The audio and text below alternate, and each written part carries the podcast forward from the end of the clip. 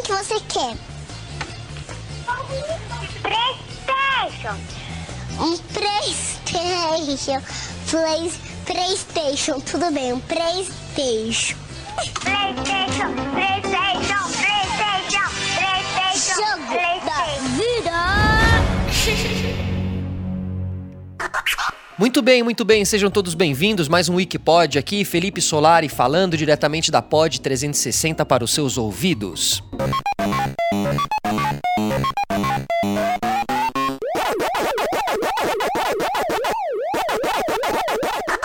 É, ó o barulhinho aí do Pac-Man, né? Não sei, mas imagino que muita gente aí é, já ouviu, ficou horas e horas ouvindo esse barulhinho aí do Pac-Man enquanto jogava o seu Atari ou seus consoles de primeira geração, certo? Então por isso agora o nosso Wikipod vai abrir espaço para a incrível história da evolução dos videogames e a sua guerra tecnológica.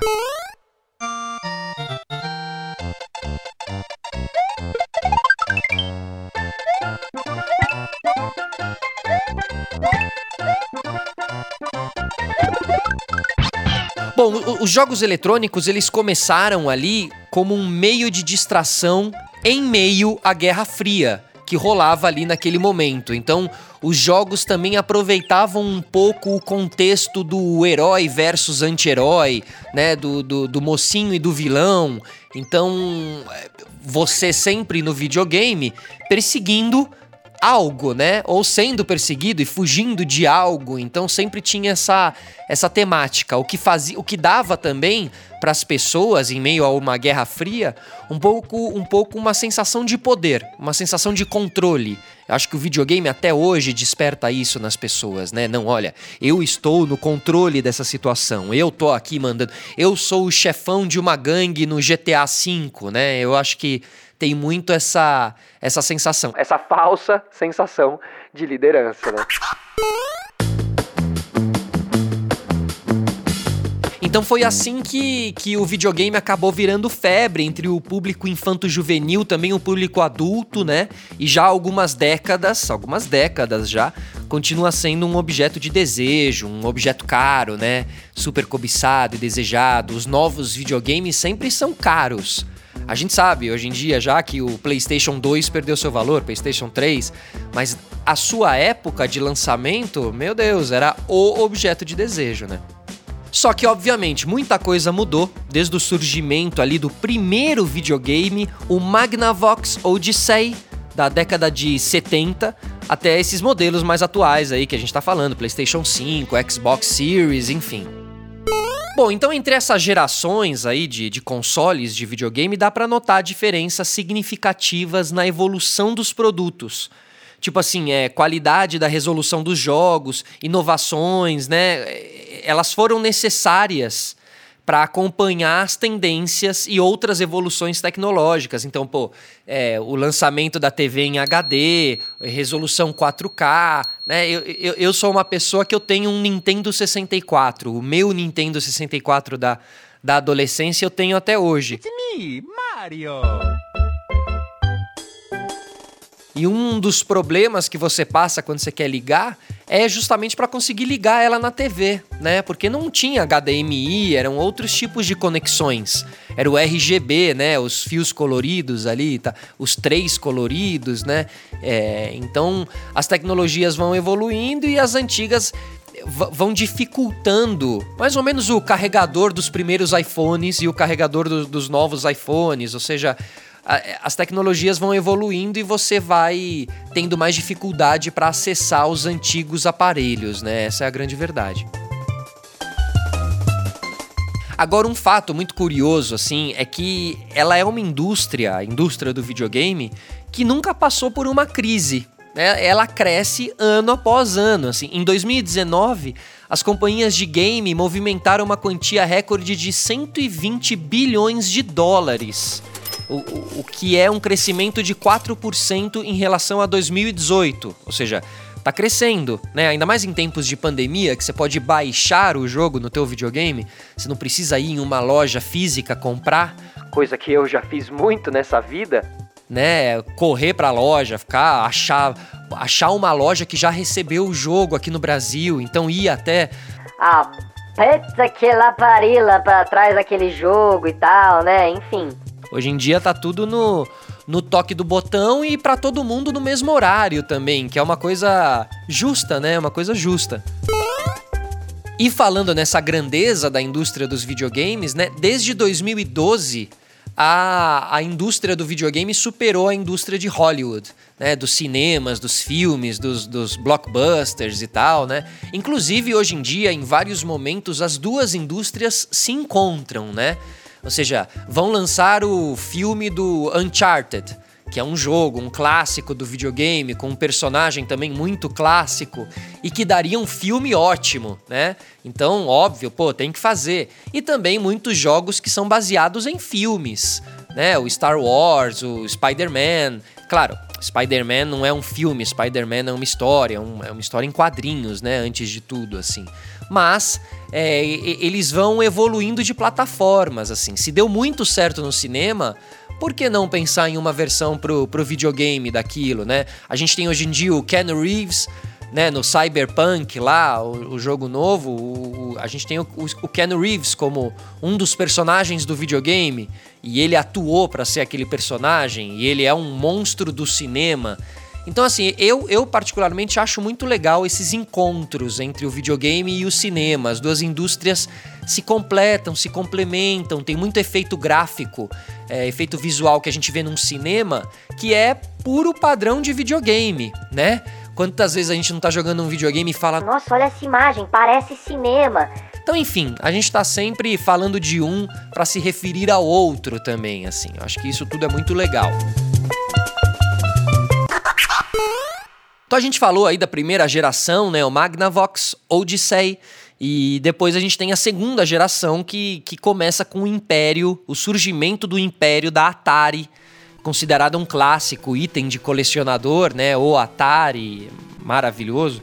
E a história da, da Atari, inclusive, dá pra gente fazer um Wikipod também, viu? Porque já dando uma palhinha, assim, o lifestyle da Atari fez surgir o tão falado e necessário Vale do Silício, na Califórnia, que você já deve ter ouvido falar, que é da onde vem um monte de aplicativo que a gente usa hoje em dia, muita tecnologia e também da onde vieram Bill Gates, o Steve Jobs, aonde nasceu a, a Mac, né, a Macintosh, nasceu lá a Apple e tudo, enfim. Na terceira geração, aí já na década de 80, a gente começa a partir para uma evolução de bits. Então a gente é, então surge ali alguns dos jogos mais amados de todos os tempos. A gente tem Mario Bros, Sonic, junto com os consoles da Nintendo, NES e a Sega, né? É, como um precursor do Master System, o SG-1000, que foi um pré-Master System ali.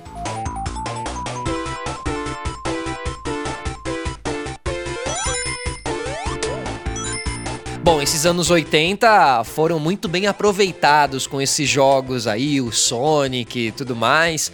Começavam a ter a, as primeiras pitadas de jogos que viriam a evoluir muito depois num futuro. Então, os primeiros joguinhos de futebol. É bem 2D ali, o jogador correndo, só as pernas mexendo, assim, a bola meio correndo e voltando, correndo e voltando, correndo e voltando. Era meio mecânico, assim, mas era divertido e, e, e abria as portas para a evolução de toda uma, uma gama de jogos esportivos também nesse caso e vários outros jogos também, né? International Superstar Soccer. Mas aí vem a década de, de 90, com essa quarta geração dos videogames, surgem ali jogos mais aprimorados que conquistam o mundo.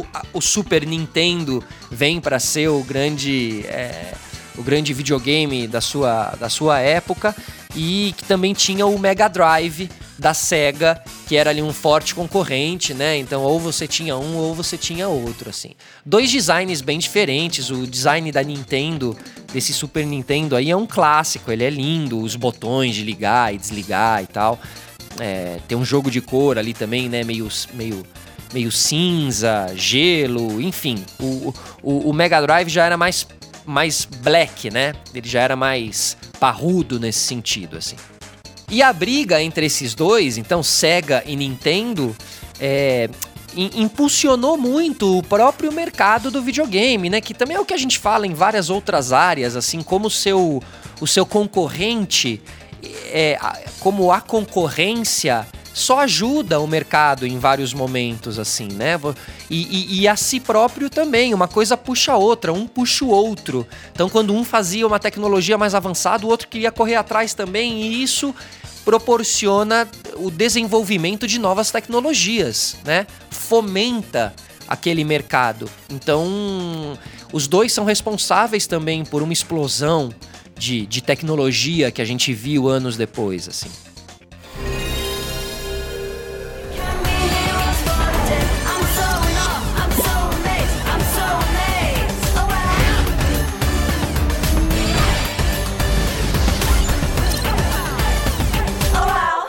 Aí a tão esperada quinta geração, que chega em 94 com o Sega Saturn, que não se consolidou muito, e o Nintendo 64, que era uma promessa, mas não foi nem a Sega e nem a Nintendo que fez a festa da quinta geração. Porque ali, de, rep de repente, do nada, entre aspas, chega a Sony com seu monstruoso PlayStation, que ressignificou o que eram os jogos de videogame. Assim, realmente. É, eu, no meu caso, eu tive vários videogames até chegar o PlayStation. E aí quando chegou o PlayStation, foi indo, né? PlayStation 1, PlayStation 2, 3, 4. Ainda não tô no 5, infelizmente. Se alguém quiser me mandar, meu Pix é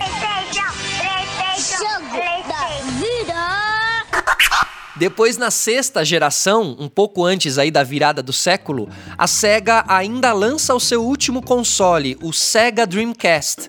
E, e a Nintendo lança o GameCube. A Sony lança ali o PlayStation 2, fortalece o seu sucesso, mas o mercado ainda dava mais uma balançada com mais um player, que era a Microsoft, chegando com o seu inovador Xbox, com bom design também. Então agora a Sony via ali um rival de peso para disputar o mercado, né? Ela já não se sentia mais tão é, na frente, porque ela ficou muito na frente da Sega e da Nintendo, é, né? Meio que dominou o rolê. E aí a Microsoft chegou para fazer frente. Então a gente tinha aí, a partir de agora, mais uma nova rivalidade, né? Rivalidade no bom sentido, assim. Mas o que foi, aquele lugar que foi da Sega e da Nintendo durante muitos anos, hoje em dia é totalmente ocupado pela, pela Sony e Microsoft, com seus PlayStation e Xbox, né? Bom, pessoal, já que a gente está falando aí de, de tecnologia, né, e, e, tecnologia que ajuda a trazer entretenimento para nós, é, eu queria deixar a dica aqui de mais um episódio do Wikipod, onde a gente falou um pouquinho sobre o iPod e a nova forma de se consumir música. Então dá uma ouvida lá, mas enquanto isso, continuamos com a nossa saga dos videogames. Então vamos pular para 2007 e chegar na sétima geração dos games, com a Nintendo lançando seu novo conceito de Nintendo Wii com uma coisa mais um foco mais em família, menos processamento e mais interatividade, né? É realmente uma, uma proposta muito interessante. E a Sony e a Microsoft intensificando a briga tecnológica para trazer ali sim os melhores gráficos nos jogos e os processamentos nos seus consoles. Então chegavam ali naquele momento o PlayStation 3 e o Xbox 360. Agora é muito legal a gente observar que o que, o, que a Nintendo continuou viva, continua viva até hoje, resistindo bravamente e elegantemente. Então, assim, vale essa, essa ressalva, né? So, you've come back for more, Ian. Yep, let's do it. this should be good. Let's begin.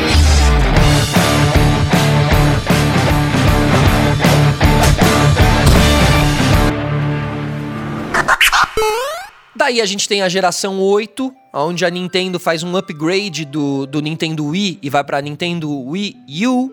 E a guerra por melhores gráficos lá e processamento ficam bem mais fortes. A Sony lança o PlayStation 4, que né, durou, dura muitos anos aí. E, e, e, vai durar muitos anos, inclusive, né? Eles lançam o 5 sabendo que, imagina, o mundo vai comprar o 5 sei lá, nos próximos 6, 7, 8 anos, entendeu? A gente, tem muita gente ainda comprando o seu primeiro PlayStation 4, né? Então, é, tem uma vida longa, interessantíssima esses consoles. E a Microsoft, por sua vez, lançava ali o Xbox One. E aí, finalmente, chegamos no ano de 2020, mais precisamente novembro de 2020, agora, ontem, né? Quase ontem. É, ano passado aí, a gente tá aqui no começo do ano de 2021, e aí eles lançam ali é, a, o PlayStation 5 e o Xbox Series X.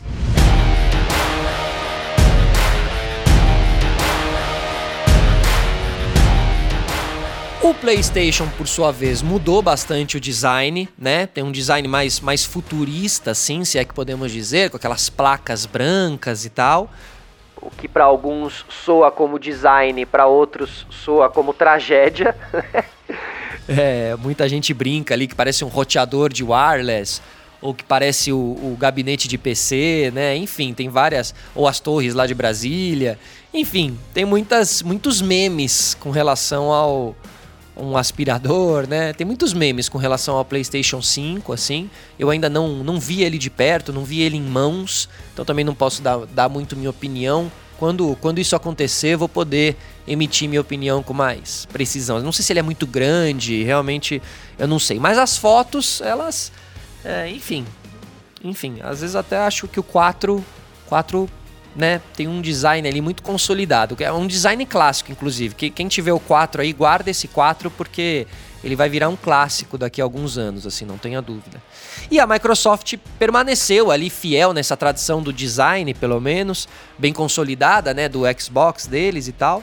É, muitos críticos aí acham que esse dispositivo é pouco inspirador, que, que, que, ele também vai, tem vários memes isso aí, que parece uma mini geladeira e tal. Muita gente chama de Xbox geladeira. Enfim, a gente vive a geração do, do, dos memes também, né? Os memes também se modernizaram. Isso é interessante da gente saber.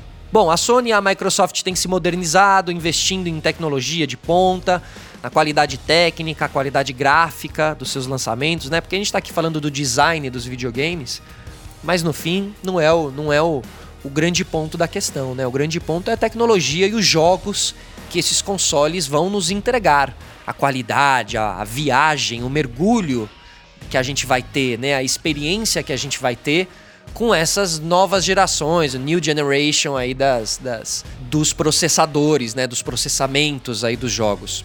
Então, claro, vou deixar para você aí que estiver ouvindo a gente responder em alto e bom som, a não ser que você esteja em algum local público. O que não pode nesse momento, que estamos na pandemia. Então responde aí, o que você prefere? Prefere a o PlayStation da Sony ou você prefere o Xbox da Microsoft? Todo mundo tem, é quase é time de coração. Todo mundo tem um, tá bom? Escolha o seu e a gente volta no próximo Wikipod, aqui diretamente da Pod 360 para os seus ouvidos. Felipe Solari, um grande abraço, um grande beijo. Tchau.